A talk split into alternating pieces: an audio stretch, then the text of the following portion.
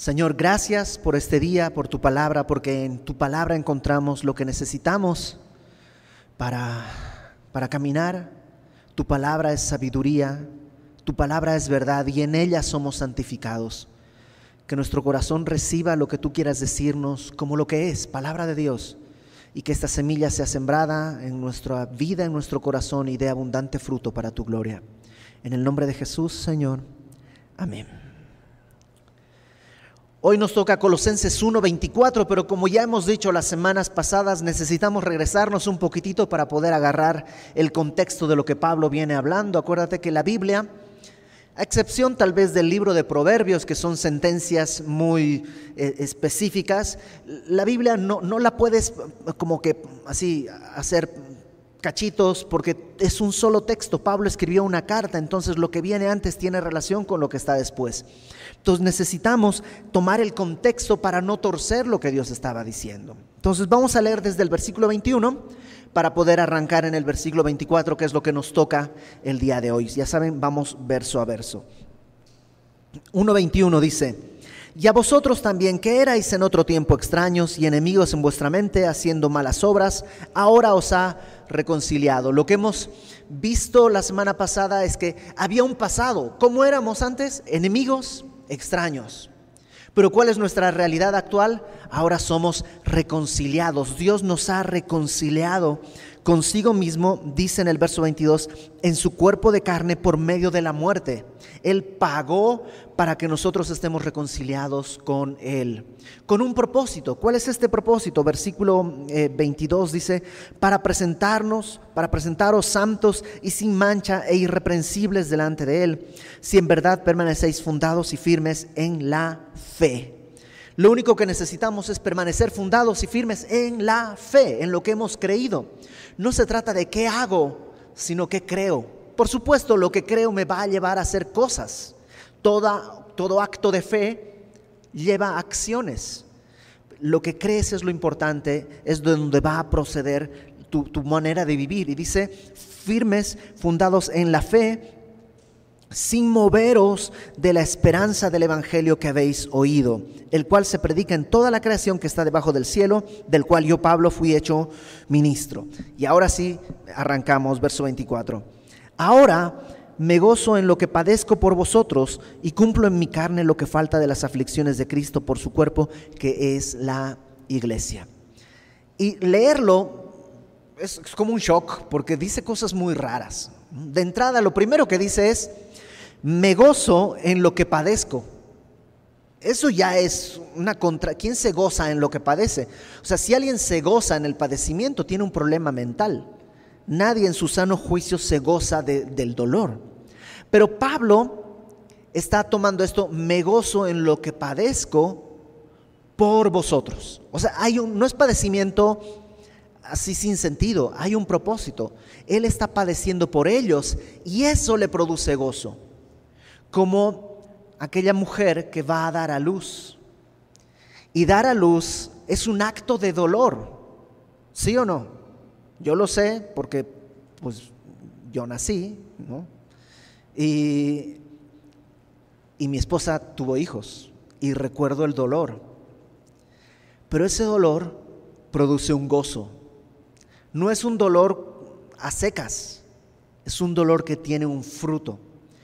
Pablo está diciendo que él se goza, no se goza de, dolerse, él se goza de que puede padecer por otros. En la vida siempre va a haber padecimiento, siempre. Vivimos en un mundo caído y siempre va a haber padecimiento. La única diferencia es que el creyente padece con Cristo y el incrédulo padece sin Cristo, pero todos padecemos. Ahora alguien dirá, no, yo no, nunca, yo, vivo feliz y en gozo y nunca tengo dolor. Entonces no estás viendo alrededor. Porque aunque tu vida esté toda bien, nomás con ver alrededor deberías dolerte de lo que está pasando otro hermano tuyo. La vida siempre va a haber padecimiento. Así es este mundo porque está caído. Ahora, eh, Pablo, déjame, ahorita volvemos con este tema. Porque en el versículo, la parte que sigue, dice algo mucho más difícil. cumplo en mi carne lo que falta de las aflicciones de, de Cristo por su cuerpo que es la iglesia. Y de entrada uno piensa, a ver, a ver, a ver, ¿cómo? ¿Cristo no padeció todo? ¿Le quedaron algunas cosas a deber y ahora Pablo las está cumpliendo? ¿Será eso posible? No, por supuesto que no. De entrada, en el versículo 21 que leímos hace un momento, Pablo dice que éramos extraños y enemigos en nuestra mente haciendo malas obras, pero que ahora nos ha reconciliado en su cuerpo de carne por medio de la muerte. O sea, la reconciliación ya sucedió, no hay que hacer nada más. Con su cuerpo en la cruz ya se cumplió. Él gritado desde la cruz, consumado es. No dijo, continuará o algo así. Consumado es, terminó, cumplido, pagado por completo. Eso es lo que él gritó. Entonces, ¿a qué se refiere Pablo? Bueno, primero quitemos ese estorbo. No se refiere a que su padecimiento es de alguna manera redentor. O sea que Pablo tiene que sufrir para que otro sea salvo. No puede ser así. Hay un solo Salvador, hay un solo Dios y un solo mediador entre Dios y los hombres. Y ese es Jesucristo.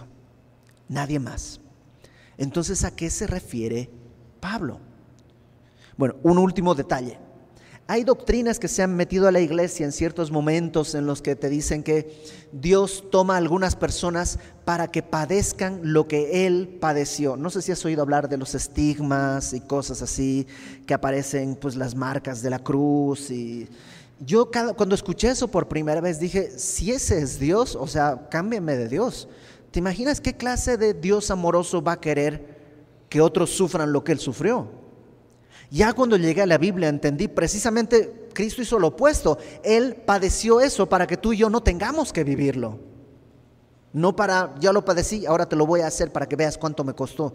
Ese, ese no es el Dios amoroso del que la Biblia habla. Entonces, ¿de qué habla Pablo? Bueno, probablemente Pablo lo que tiene en mente es cuando él iba a Damasco a perseguir cristianos, él perseguía creyentes.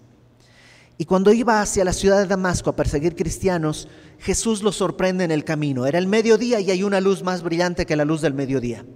Y cae esa luz sobre él y Saulo cae al piso. Y entonces dice, eh, ¿quién eres, Señor? Y la voz le dice, yo soy Jesús a quien tú persigues. ¿Mm? Jesús le había dicho, Saulo, Saulo, ¿por qué me persigues? Y, Saulo, o Pablo es el mismo, pudo haber dicho, pues Señor, yo no te estoy persiguiendo a ti, yo estoy persiguiendo a los cristianos. Pero Jesús en la Biblia pone siempre esta imagen, que Cristo es la cabeza y la iglesia ¿qué es? El cuerpo. Entonces cuando persigues al cuerpo, estás persiguiendo a Cristo. Es lo que, es lo que Jesús le está diciendo a Pablo. Cuando estás lastimando a los cristianos, Pablo, me estás lastimando a mí. Ahora la moneda dio la vuelta, la tortilla se dio la vuelta.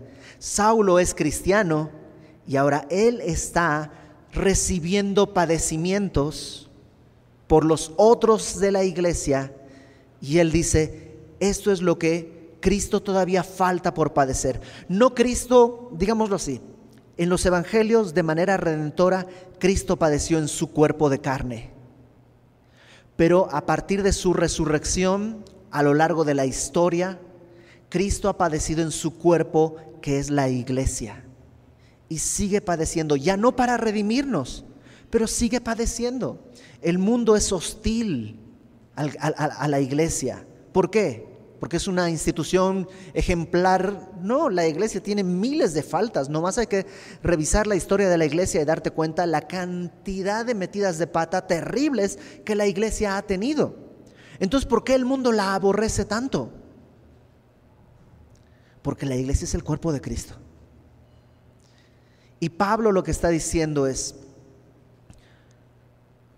el día de hoy yo padezco como cuerpo de Cristo lo que me toca para bendecirles. ¿De qué manera Pablo padecía a favor de los colosenses? Bueno, de entrada Pablo fue enviado a los gentiles. ¿Te acuerdas que Pablo e, es el primer misionero que va por, por lugares donde no había ido el Evangelio. Pablo es el que Dios toma para llevar el Evangelio a los lugares donde no había judíos. Los primeros cristianos eran judíos. Y en eso Pablo es rechazado. Pablo, ¿desde dónde está escribiendo esta carta? Desde la cárcel. ¿Y por qué estaba en la cárcel? Porque cuando fue a Jerusalén a llevar una ofrenda, los judíos dijeron, este es un blasfemo que predica en contra, no sé qué, y lo metieron a la cárcel. Pablo está en la cárcel por predicar el Evangelio a los gentiles. Y él dice, me gozo. No que le da gusto estar en la cárcel, pero hay un propósito. Digámoslo así, es mejor estar en la cárcel por un propósito que estar libre sin tener nada que hacer. Pablo tenía un propósito y era padecer por Cristo en lo que falta mientras el, mientras el Señor regresa. No sé si, si queda más o menos claro. Todo creyente está llamado a padecer. Pablo le dice a Timoteo, cualquiera que quiera vivir piadosamente padecerá persecución. No hay otra opción. ¿Por qué? Porque el amor siempre duele y el creyente tiene que amar. Duele perdonar a tu hermano que ha hecho algo contra ti.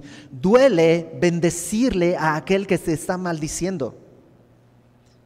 Duele amar a un inconverso que te está haciendo la vida imposible, pero por quien tú oras porque conozca el Evangelio. Siempre duele. Fíjate lo que Pedro escribe en el capítulo 3, primera de Pedro capítulo 3.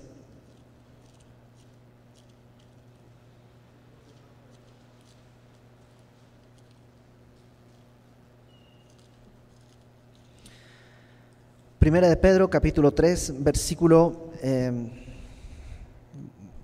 14. Eh, Pedro dice, mas si alguna cosa padecéis por causa de la justicia, bienaventurados sois. O sea, si padeces, pero no por causa de la justicia, no hay bienaventuranza. Si te corren de tu trabajo porque eres un ladrón, un flojo, este, o sea, entonces ahí ahí no hay ninguna bienaventuranza, es un padecimiento por tu propio pecado. Pero en cambio, si estás padecimiento por causa de la justicia, hay una bienaventuranza. Pablo diría, me gozo por lo que padezco, porque hay la justicia. Por tanto, dice ahí Pedro, no os amedrentéis por temor de ellos, ni os conturbéis, no te saques de onda. Cuando padezcas por causa de la justicia, no te saques de onda, sino santificad a Dios el Señor en vuestros corazones. En vez de sacarte de onda, santifica al Señor en tu corazón. ¿Cómo? Bendice al que te maldice, perdona, ama, extiéndete, santifica a Dios en tu corazón y dice, estate siempre preparado para presentar defensa con mansedumbre y reverencia ante todo el que os demande de la razón de la esperanza que hay en vosotros teniendo buena conciencia.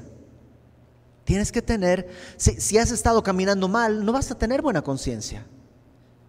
Pero si padeces por causa de la justicia, vas a tener buena conciencia para que en lo que murmuran de vosotros como de malhechores, sean avergonzados los que calumnian vuestra buena conducta en Cristo. Y los que te odian van a decir, como decían de Daniel, hay que acusarle, pero no sabemos de qué. Es irreprensible. Pero veamos cómo le hacemos y hay una bienaventuranza. Porque mejor es que padezcáis haciendo el bien, si la voluntad de Dios así lo quiere, que haciendo el mal. Porque también Cristo padeció una sola vez por los pecados, el justo por los injustos, para llevarnos a Dios, siendo la verdad muerto en la carne, pero vivificado en espíritu. Y eso es lo que tú y yo estamos llamados a hacer. Y Pablo dice, yo lo hago.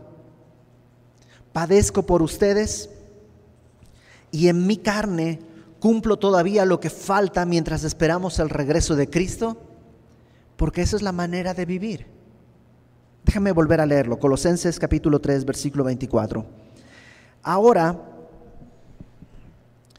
me gozo en lo que padezco por vosotros y cumplo en mi carne lo que falta de las aflicciones de Cristo por su cuerpo, que es la iglesia, verso 25, de la cual fui hecho ministro. Y ahí está la razón. ¿Por qué haces esto, Pablo? ¿Por qué querrías padecer?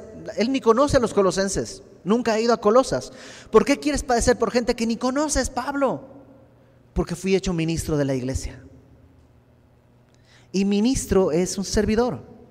Fui hecho ministro de la iglesia y el ministro de la iglesia está hecho para servir. Qué triste es el día de hoy ver a ministros de la iglesia buscando ser servidos. ¿Y dónde está? Tráigame, recójame, hágame, tráigame. O sea, como que todo lo tiene que hacer alguien. Yo conozco casos de un pastor que no maneja, siempre llama a alguien de la iglesia para que lo recoja, lo lleve, lo traiga. Y así, ¿cómo? Pablo entendía que su rol como ministro de la iglesia tenía que ver con servir y padecer por otros. Ahora, no solo Pablo está llamado a ser ministro de la iglesia, todos estamos llamados a ministrarnos, eso es servirnos unos a otros. Y te digo una cosa, duele, duele. Servir a otros siempre implica morir a mí mismo. Iber, te llaman por teléfono, que es una consejería. Justo estaba por comer. Bueno, pásame el teléfono. Y, ay, siempre, y, sabes que siempre tenemos algo que hacer porque como vivimos centrados en nosotros mismos, siempre, toda interrupción es una, es una agresión. Gloria a Dios porque tenemos el privilegio de recibir esas agresiones entre comillas, ¿no? agresiones y poder servir, morir a uno mismo para servir y atender a alguien más. Pablo dice, soy ministro de la iglesia y padezco y me gozo por lo que padezco. Ahora, no solo es ministro de la iglesia, si regresamos un poquito en el versículo 23, Pablo nos había dicho que eh, si en verdad permanecéis fundados en la fe, sin moveros de la esperanza del Evangelio que habéis oído, el cual se predica en toda la creación que está debajo del cielo, del cual, del Evangelio, yo, Pablo, fui hecho ministro. O sea, Pablo es ministro de la iglesia, pero también es ministro del Evangelio. ¿Cómo es esto o qué diferencia hay? Bueno, ministro del Evangelio quiere decir que él lleva el Evangelio. La gente que no conoce de Cristo necesita el Evangelio y Pablo está dispuesto a llevarla. La gente que ya conoce el Evangelio necesita la edificación de la palabra y está dispuesto a llevarlo. Y tú y yo tenemos que estar dispuestos a ambas cosas, a llevar el Evangelio a quien lo necesita y a llevarle la instrucción de la palabra a quien lo precisa. Por supuesto, a veces uno se inclina más a un lado que al otro y eres más efectivo o te sientes más cómodo en una cosa que en la otra. Yo tengo un amigo que es espectacular predicando el Evangelio. No conozco a nadie que predique el Evangelio tan, con tanta gracia. Hasta, es que el cuate es hasta guapo. Entonces, eh, se acerca, pero, pero no coqueto, ¿no?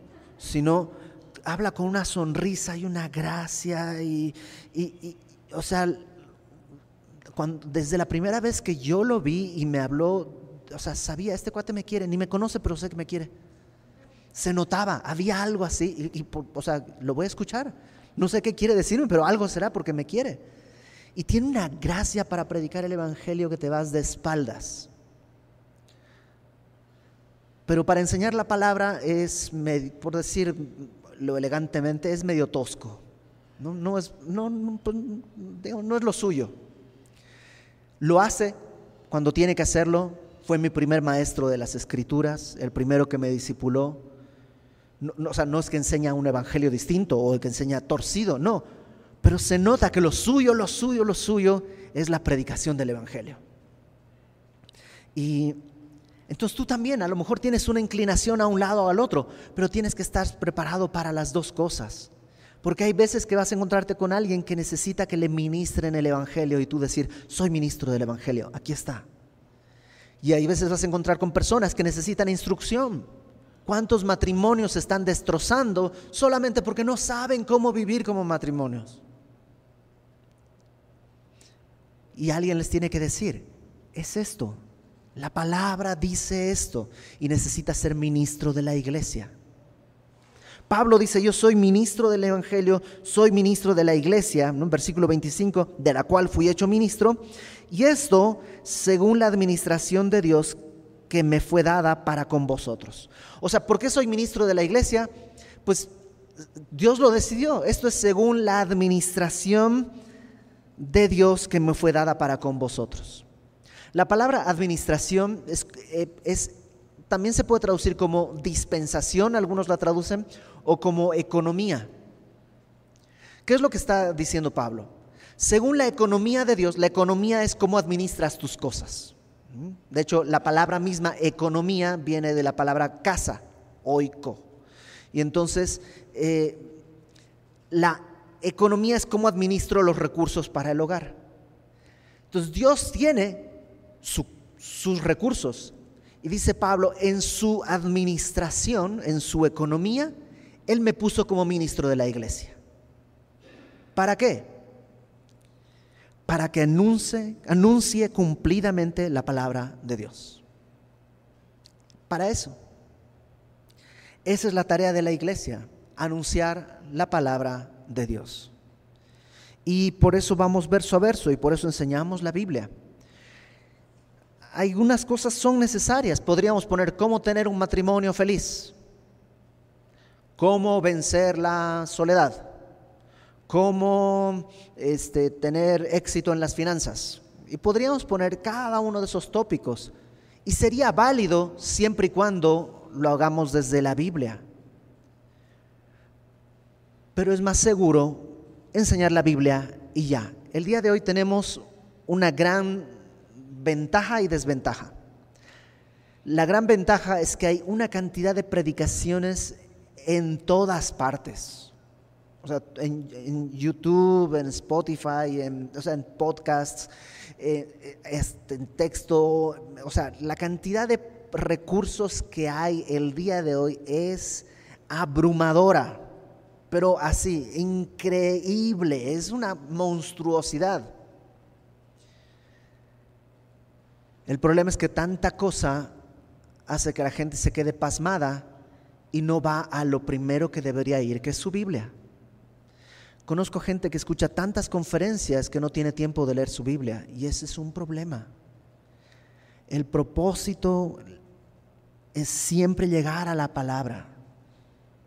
El objetivo es venir a la palabra. Y como iglesia lo que hacemos es predicar la palabra. ¿Para qué? Para que cuando tú estés en tu casa y leas esto digas, ah, ya sé a qué se refiere, ya entendí, y puedas ir con libertad a la palabra. Pablo dice, fui hecho ministro para anunciar cumplidamente la palabra de Dios. El misterio que había estado oculto desde los siglos y edades, pero que ahora ha sido manifestado a sus santos, a quienes Dios quiso dar a conocer las riquezas de la gloria de este misterio entre los gentiles. Pablo después de habernos explicado eso, ahora dice, en esta predicación de la palabra que hace, hay un misterio que él comunica.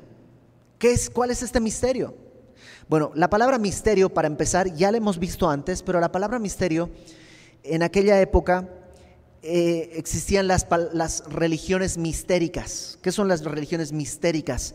Eran como sectas en las que cuando tú entrabas a la religión, se te enseñaban los secretos, secretos que no se podían obtener de otra manera. El día de hoy a lo mejor todavía existen estos grupos en los que si tú te unes aquí te vamos a enseñar los trucos para tener éxito y no sé qué. Eso es cuando tú entrabas a estas religiones te daban un misterio, te enseñaban las verdades. Eso es el misterio, te comunicaban algo que no podías investigar, te lo tenían que enseñar. Bueno, Pablo toma ese concepto y lo aplica a la iglesia. Dios, a través de su palabra, nos enseña algo que no se puede investigar de otra manera, que Dios nos la revela. Fíjate, dice, es el misterio que había estado oculto desde los siglos y edades, pero que ahora ha sido manifestado a sus santos. A la, iglesia Dios se la ha manifestado. a quienes Dios quiso dar a conocer. No es que se le escapó, no es que alguien robó la información como Prometeo robó el fuego, digamos, sino que Dios quiso dar esto a conocer las riquezas de la gloria de este misterio. Este misterio es glorioso y es además, tiene riquezas y Dios quiso darlas a conocer. ¿Quién no querría saber cuál es el secreto de la fortuna de no sé, Bill Gates, que él te diga, mira, si haces esto, vas a, o sea, cualquiera diría, yo quiero saber. De hecho, hay cursos que te venden ese tipo de cosas. Pero Dios dice, yo te puedo hablar de las riquezas, de la gloria de este misterio. ¿Y cuál es ese misterio? Ahí mismo en el versículo 27 dice que es Cristo en vosotros la esperanza de gloria. ¿Sabes cuál es el misterio que Dios quiere darnos a conocer? Que Dios está en nosotros, que Cristo está en nosotros y Él es nuestra esperanza de gloria. Cuando yo llegué a México, mi esperanza de gloria era ser rico y famoso. Después me di cuenta que en realidad con que sea rico ya era suficiente, ¿no? Ya la fama como que me importa poco, con que sea rico, ya. Esa era mi esperanza de gloria. Y yo estudiaba, toda la primera época de mi vida aquí en México, estudiaba a muerte, estudiaba horas tras horas tras horas, porque sabía, si yo estudio esto, puedo empezar a trabajar más y ganar más y ser rico. Oh sorpresa cuando luego me hice rico en proteínas y grasas, ¿no? y, no cumplí el objetivo. Era mi esperanza de gloria. Pero cuando vienes a la palabra, Dios revela un misterio. Cristo en ti es la esperanza de gloria. El día de hoy es algo que no lo vemos. Está en nosotros, pero no se puede ver. Pero un día será visible. Y eso lo mueve a Pablo a vivir como vive. Fíjate lo que dice después. A quien anunciamos, no anunciamos métodos, no anunciamos cosas así, anunciamos solamente a Cristo, esperanza de gloria, amonestando a todo hombre, enseñando a todo hombre en toda sabiduría. O sea, esto no es para algunos, como las religiones mistéricas, solo para los escogidos. No, esto es para todos.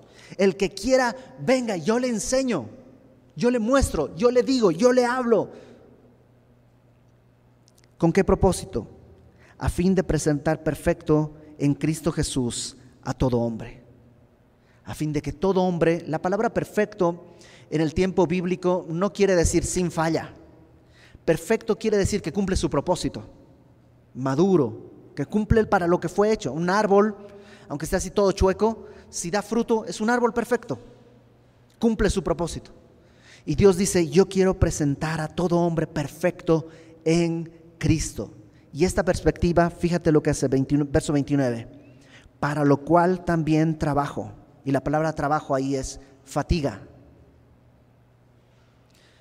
Luchando. La palabra luchando en griego es agonizomai, que quiere decir trabajo, pero trabajo hasta la agonía. Es un trabajo fuerte, extenuante. Entonces, para lograr esto, dice Pablo, trabajo, lucho, pero no según mis fuerzas, sino según la potencia de Él, la cual actúa poderosamente en mí. Entonces regresamos y decimos, ah, ok, no es que Pablo es buena onda. No es que Pablo es, wow, qué bueno que es Pablo. Dice Pablo, no, no, no, no, no, no. Yo me gozo en lo que sufro por ustedes, en lo que padezco, y con gozo cumplo lo que falta del padecimiento en el cuerpo de Cristo, que es la iglesia, porque soy su ministro, soy ministro de la iglesia. Y esto hago según la potencia de Dios en mí, según lo que Él hace en mí. No tiene que ver con mis capacidades o mi fortaleza, tiene que ver con sus capacidades, con su llamado, con su fortaleza. Porque ¿quién, como nosotros, ¿quién de nosotros es como Pablo? Por lo menos yo no. Yo no soy como Pablo. ¿Qué esperanzas tendría? Pero Pablo dice, no se trata de mí. Se trata de Él. Él es el que hace esta obra. Se trata de Él, siempre se trató de Él. Ahora, esto que Pablo dice, lo pone en la mesa y tú y yo tenemos que decir, ok, ¿lo quiero o no? ¿Puedo seguir viviendo mi vida para mí mismo? ¿O puedo decir, yo quiero también preocuparme por la iglesia y servir a la iglesia y cuidar a la iglesia? No desde un punto de vista institucional, ser pastor, diácono, no, no, no. La iglesia es tu familia en la casa, poder atenderles, cuidarles. Fíjate lo que Pablo dice para terminar en Filipenses capítulo 3. Filipenses 3.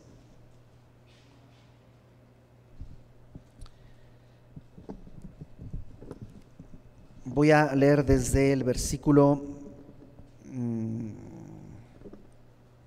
8, mm, 7, desde el versículo 7. Pero cuantas cosas eran para mi ganancia, las he estimado como pérdida por amor de Cristo.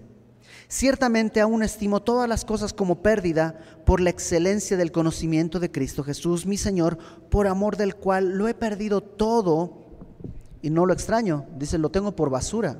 ¿Quién extraña su basura? ¡Ay, el camión se llevó la basura! Solo si se te fue algo valioso. Pero la basura, ¿quién la quiere? Y Pablo dice, lo que era valioso para mí, eh, ahora es basura. Lo estimo como basura para ganar a Cristo y ser hallado en Él, no teniendo mi propia justicia, que es por la ley, por lo que cumplo, por lo que hago, sino la que es por la fe de Cristo, la justicia que es de Dios, por la fe. Subraya esto, a fin de conocerle. ¿Quién quiere conocerle? Pues todos. Y el poder de su resurrección. ¿Quién quiere el poder de su resurrección? Pues todos y la participación de sus padecimientos. Ah, caramba. Es que no puedes conocer el poder de la resurrección si no has muerto. La primera vez que yo me fui de México a Bolivia, encontré amigos muy queridos. Este mi amigo que, les decía que predica el Evangelio, Dios nos unió de tal manera, fue una cosa que me dio una familia aquí. Y cuando me iba, me acuerdo de alguien que me decía, no te vayas y no sé qué, si es que si no me voy no puedo volver. Y la verdad es que quiero volver, pero tengo que irme para volver. Nadie puede conocer el poder de la resurrección de Cristo si no ha muerto en sus padecimientos. Y es lo que Pablo el día de hoy pone sobre la mesa y dice, ¿quién quiere conocer el poder de la resurrección de Cristo? Esta es la manera. Sufre por los demás. No se trata de buscar sufrir de manera automática y me voy a, hacer, voy a hacerme sufrir de alguna manera, voy a ver cómo. No. Ama a los demás y vas a ver el sufrimiento va a surgir de manera natural. Y gózate cuando eso pase si lo estás haciendo por la justicia. Te digo un secreto, aunque no lo hagas va a venir el padecimiento, pero sin propósito sin objetivo, sin dirección.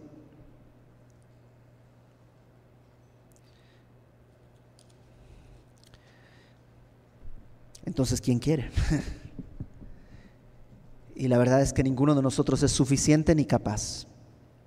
Pero Jesús dijo, si ustedes siendo malos saben dar buenas dádivas a sus hijos, que cuando su hijo le pide un pan, nadie le da una piedra, o si le pide un pez, nadie le da una serpiente.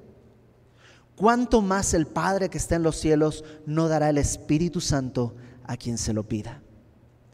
Porque esto tiene que ser según la potencia de Él, que actúa poderosamente en nosotros. De modo que nadie puede decir, yo lo logré. Tú y yo podremos decir, Dios está haciendo algo para gloria de Dios. Entonces, ¿deseas participar de esto que ofrece Pablo, vamos a pedirlo, que Dios haga su obra. Número dos, recuerda que eres ministro del Evangelio y de la iglesia. Atiende con el Evangelio a quien lo necesite y atiende con la palabra a quien lo precisa. Ten las dos cosas a mano. Y número tres, recuerda cuál es tu esperanza. Nuestra esperanza es Cristo en nosotros, la esperanza de gloria. Con eso enfrente, corramos la carrera que tenemos por delante. Señor, gracias porque la obra es tuya, la gloria es tuya. Señor, nosotros éramos enemigos tuyos, pero nos has tomado no solo como, como siervos, sino que además nos das el privilegio de ser tu cuerpo para alcanzar a otros. Y si en ese proceso hemos de padecer, Señor, que sea así y que sea así para tu gloria, para que conozcamos el poder de tu resurrección. Y que sea todo de acuerdo a tu voluntad, que sea de acuerdo a tu poder y a tu potencia. Que nunca se nos olvide que fuimos llamados como para ser ministros del Evangelio y también ministros de la iglesia y que nunca se aparte de nuestro corazón la esperanza que tenemos, que eres tú en nosotros, nuestra esperanza de gloria. En el nombre de Jesús, Padre, escucha nuestras oraciones, envía tu Espíritu Santo sobre nosotros para que podamos glorificarte. Por Cristo nuestro Salvador. Amén.